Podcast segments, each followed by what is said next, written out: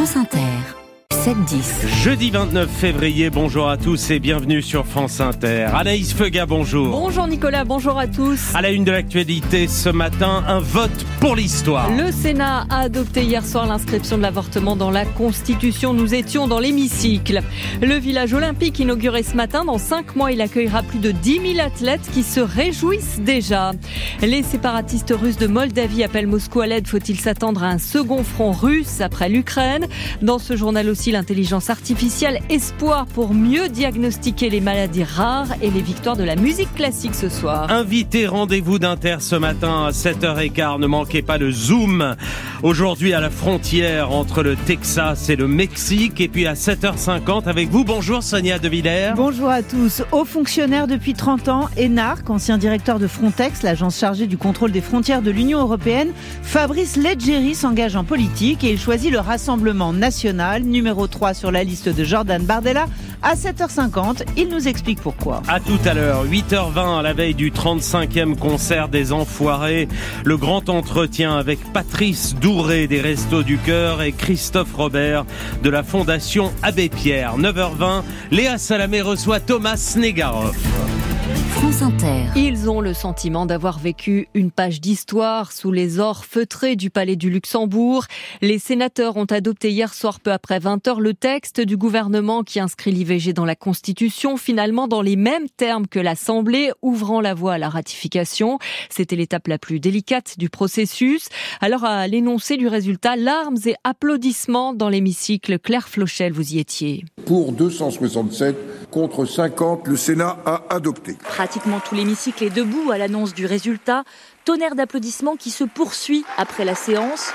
En majorité des femmes, des élus, des militantes acclament la sénatrice écologiste Mélanie Vogel qui se bat pour la constitutionnalisation de l'IVG depuis des mois. C'est de la fierté, c'est de l'émotion, c'est du bonheur, c'est une victoire qui est écrasante. Quand on a commencé l'année dernière, euh, tout le monde nous disait qu'on n'y arriverait jamais. Mélanie Vogel ne s'attendait pas à un tel résultat car la droite majoritaire au Sénat était plus que réticente au départ. Je veux remercier euh, les sénateurs et les sénatrices qui n'étaient pas convaincus au début. Je mesure le fait que changer la vie, euh, c'est pas forcément facile. Je pense qu'aujourd'hui, on a donné une grande leçon au monde. Le président de la commission des lois du Sénat, François-Noël Buffet, fait partie de ceux-là.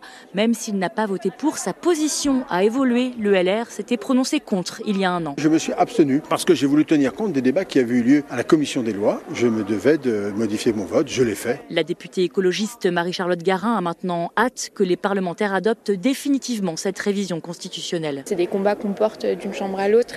On le fait pour nos mères, nos grands-mères qui se sont battues avant nous. On le fait aussi pour que nos filles et nos sœurs n'aient plus jamais à se battre pour ce droit. Je suis émue d'avance pour lundi. C'est en effet lundi que le Parlement se réunit en congrès à Versailles. Et la dernière euh, révision constitutionnelle date de 2008, qui fait dire à la chef de file des députés insoumis, Mathilde Panot, nous écrivons l'histoire. Le Premier ministre voit la France qui se lève et se place à l'avant-garde du progrès quand les droits des femmes sont attaqués dans le monde.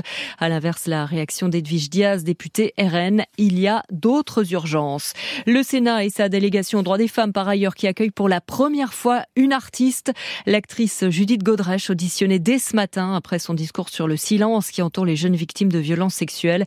Depuis son appel sur les réseaux sociaux, elle dit avoir recueilli plus de 2000 témoignages. Il est 7h04, c'est une mini-ville encore vide, mais elle grouillera d'athlètes d'ici 5 mois. Oui, le village olympique au nord de Paris, le président de la République coupe symboliquement le ruban ce matin et remet les clés aux organisateurs. Un vrai village, 82 bâtiments sortis de terre en temps record, le chantier a duré 7 ans. Un village qui accueillera pendant les Jeux 14 500 athlètes et leur staff, 3000 appartements, deux athlètes par chambre de 12 mètres carrés. Pour l'instant, tout est encore vide.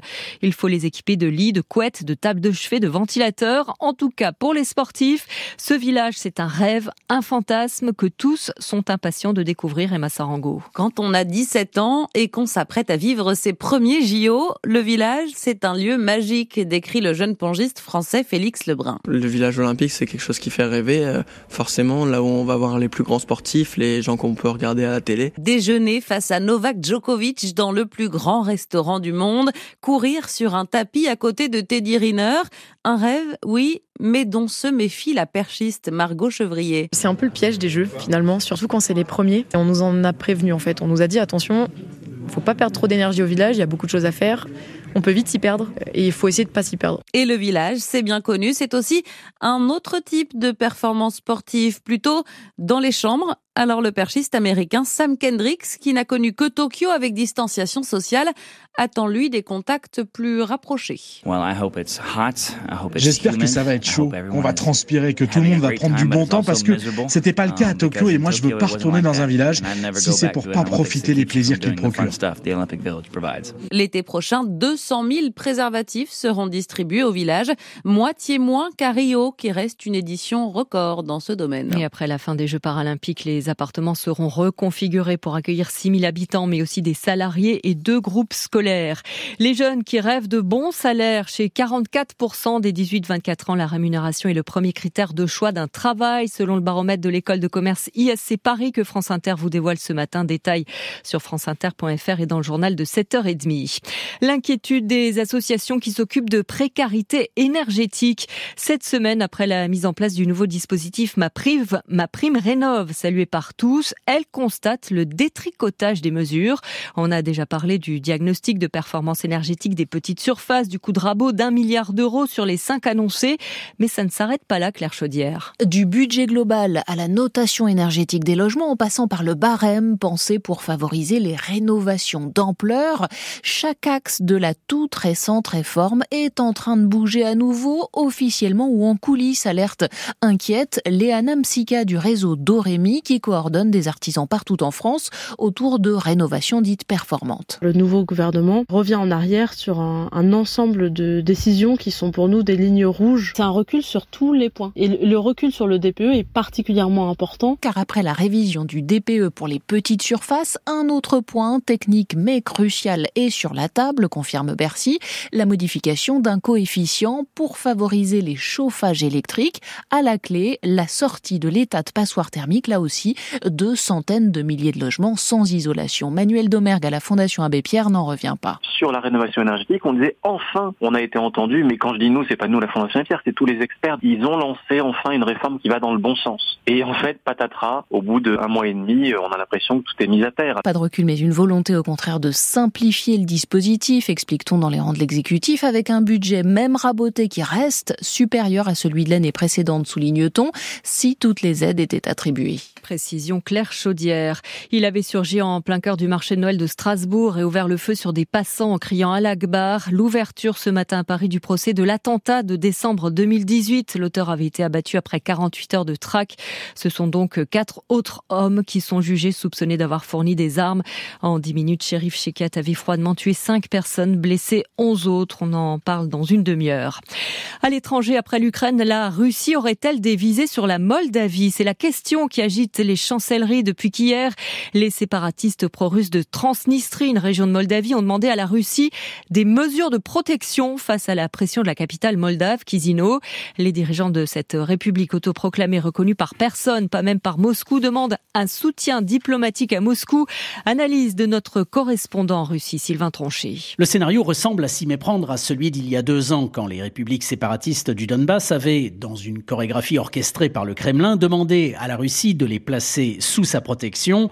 Quelques jours plus tard, Moscou reconnaissait les républiques de Lugansk et Donetsk avant que ses troupes n'entrent en Ukraine trois jours après. Hier, le ministère russe des Affaires étrangères a immédiatement accusé réception de la demande du Parlement de Transnistrie en affirmant qu'il allait l'examiner avec la plus grande attention. Pour autant, l'ouverture d'un second front en Ukraine semble peu probable. La ligne de front est à plus de 300 km de la Transnistrie et les 1500 militaires russes installés dans la République sécessionniste semblent insuffisamment équipés pour lancer une véritable offensive. La Transnistrie permet néanmoins à Moscou de créer un nouveau point de tension à côté de l'Ukraine. Elle lui permet aussi de maintenir la pression sur la Moldavie alors que cet ancien pays du bloc soviétique frappe à la porte de l'Union européenne, le genre de stratégie qu'affectionne particulièrement le Kremlin. Moscou, Sylvain Tronchet, France Inter. Moscou, Vladimir Poutine prononce aujourd'hui son discours à la nation qui intervient cette année deux semaines avant l'élection présidentielle et à la veille des funérailles d'Alexei Navalny.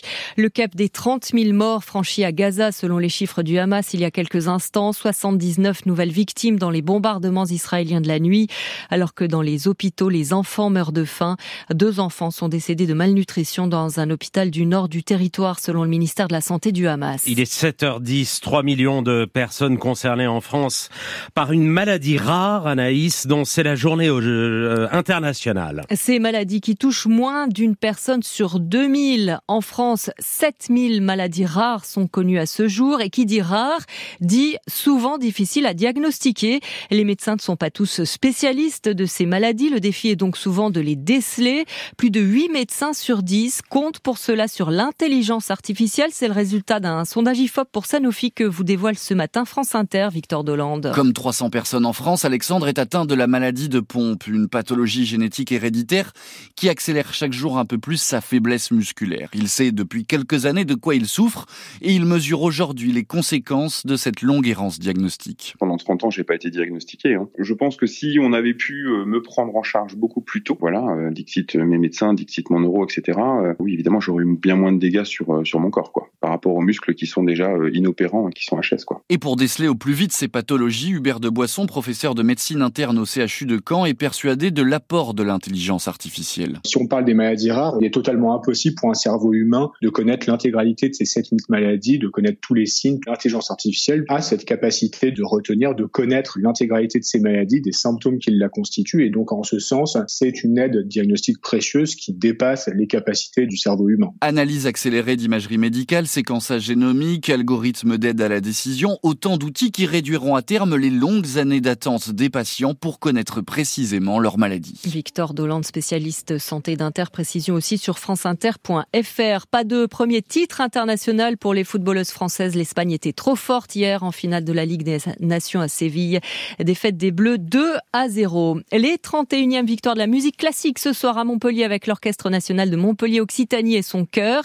Radio France pourrait y Stéphane Capron, car elle figure en bonne place des nominations. Depuis 2020, Mathilde Calderini est flûtiste super soliste de l'Orchestre Philharmonique de Radio France. On l'entend ici dans Prélude à l'après-midi d'un faune de Claude Debussy. Elle concourt dans la catégorie soliste instrumentale. Elle a déjà remporté plusieurs grands concours internationaux et ce soir, elle a face à elle le guitariste Thibaut Covin et le pianiste Alexandre Cantoro. Yann Robin fait partie des quatre compositeurs nommés pour son Requiem Aeternam Monumenta 2, une commande Radio France créée à la Maison de la Radio et de la Musique à l'occasion du festival Présence 2023 avec le Philharmonique sous la direction de Kent Nagano. Le pianiste Nicolas Angelich a laissé un grand vide depuis sa mort en 2022. Cette année, Warner lui a rendu hommage en éditant un coffret des plus grands moments de sa carrière, dont ce concerto de Rachmaninoff enregistré à la Maison de la Radio en 2011 avec le Philharmonique et qui concourt dans la catégorie du meilleur enregistrement. Enfin, la soprano Adèle Charvet, ancienne de la maîtrise de Radio France, est nommée dans la catégorie artiste lyrique de l'année. Les victoires de la musique classique, c'est ce soir en direct sur France Musique et sur France 3. Merci Anaïs Feuga. Dans trois minutes, euh, ne manquez pas ce zoom aux États-Unis, à la frontière entre le Texas et le Mexique, où se cristallise le bras de fer entre républicains et démocrates.